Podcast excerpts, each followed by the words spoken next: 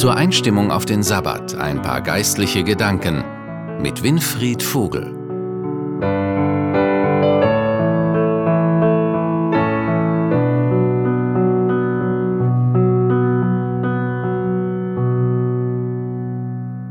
Shabbat Shalom, willkommen zu dieser kurzen Besinnung zum Sabbatanfang. Heute Abend möchte ich Sie in Gedanken mitnehmen auf einen Berg nicht weit weg vom See Genezareth, der in der Bibel auch Galiläisches Meer oder See Tiberias genannt wird. Dort auf dem Berg ist Jesus mit seinen Jüngern und einer riesigen Menschenmenge. Sie sind ihm alle bis auf diesen Berg gefolgt, weil sie gesehen haben, wie er die Kranken heilt und Wunder wirkt. Davon möchten sie mehr sehen und erleben. Und nachdem Jesus zu ihnen gesprochen hat, fällt ihm auf, dass die Leute hungrig sind. Und er fragt seine Jünger, wo kaufen wir Brot, damit die Leute essen können? Und einer der Jünger antwortet, Herr, wir haben nur 200 Silbergroschen, aber davon können wir niemals genug Brot kaufen für diese vielen Menschen.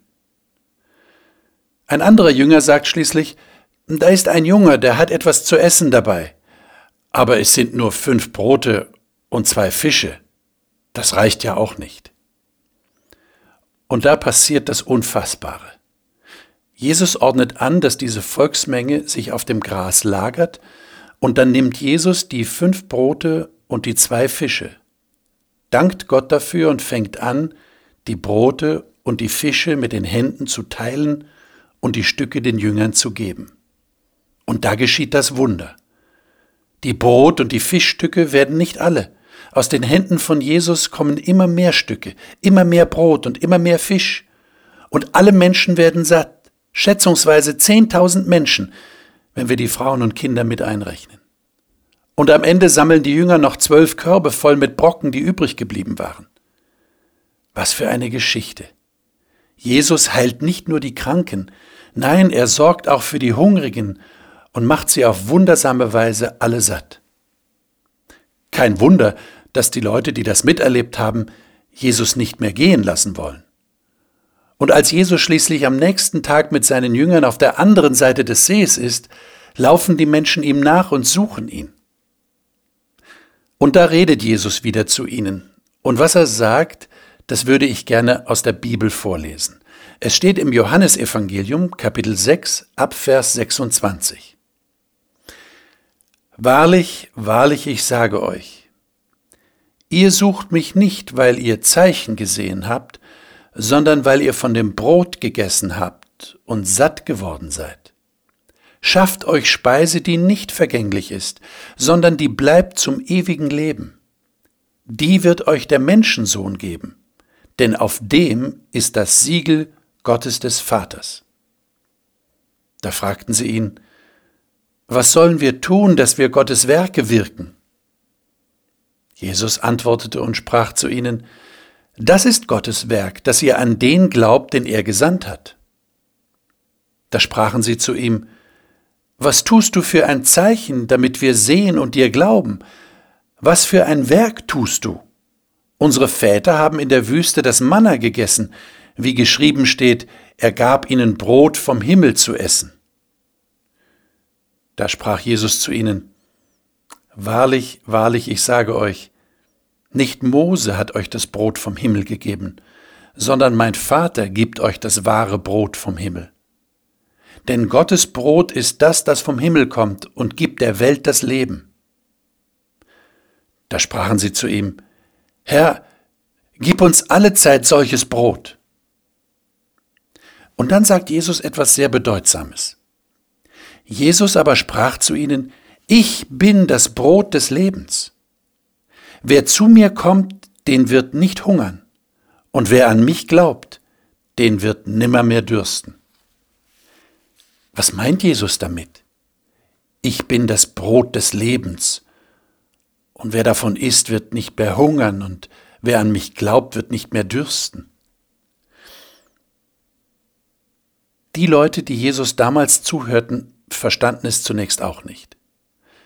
Ja, sie wollten gerne das Brot des Lebens vom Himmel haben, so wie damals die Israeliten, die in der Wüste das Manna vom Himmel bekamen. Da hatte Gott selbst sie versorgt. Und das wollten die Leute, die Jesus zuhörten, auch wieder haben. Aber als Jesus ihnen versichert, dass er selber dieses Brot ist, das vom Himmel gekommen ist, da wollen sie es nicht glauben. Ist das nicht der Sohn vom Josef, sagen sie? Wir kennen doch seinen Vater und seine Mutter. Und dann erklärt Jesus ihnen nochmal ganz genau, was er meint. Ich zitiere. Ich bin das Brot des Lebens. Eure Väter haben in der Wüste das Manna gegessen und sind gestorben. Dies ist das Brot, das vom Himmel kommt, damit wer davon isst, nicht sterbe. Ich bin das lebendige Brot, das vom Himmel gekommen ist. Wer von diesem Brot isst, der wird leben in Ewigkeit. Und dieses Brot ist mein Fleisch, das ich geben werde für das Leben der Welt. Da stritten die Juden untereinander und sagten, wie kann der uns sein Fleisch zu essen geben? Jesus sprach zu ihnen, Wahrlich, wahrlich, ich sage euch, wenn ihr nicht das Fleisch des Menschensohns esst und sein Blut trinkt, so habt ihr kein Leben in euch. Wer mein Fleisch isst und mein Blut trinkt, der hat das ewige Leben, und ich werde ihn am jüngsten Tage auferwecken. Denn mein Fleisch ist die wahre Speise, und mein Blut ist der wahre Trank. Wer mein Fleisch isst und mein Blut trinkt, der bleibt in mir und ich in ihm. Wie mich der lebendige Vater gesandt hat, und ich lebe um des Vaters willen, so wird auch wer mich isst, leben um meinetwillen. Dies ist das Brot, das vom Himmel gekommen ist. Es ist nicht wie bei den Vätern, die gegessen haben und gestorben sind.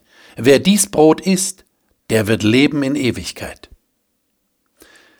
Haben Sie, liebe Zuhörer, verstanden, was Jesus gemeint hat?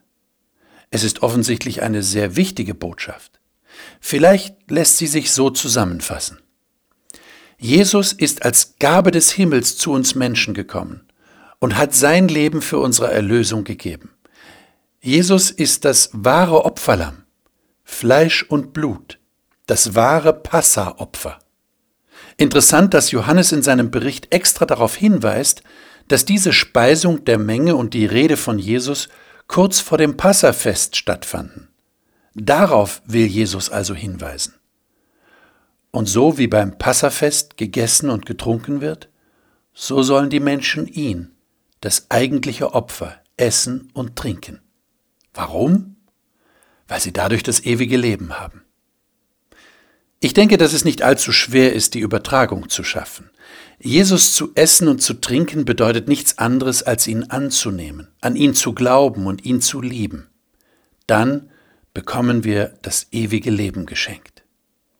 Der Sabbat ist genau der richtige Tag, um darüber nachzudenken und Jesus erneut zu essen und zu trinken. Einen gesegneten Sabbat Ihnen.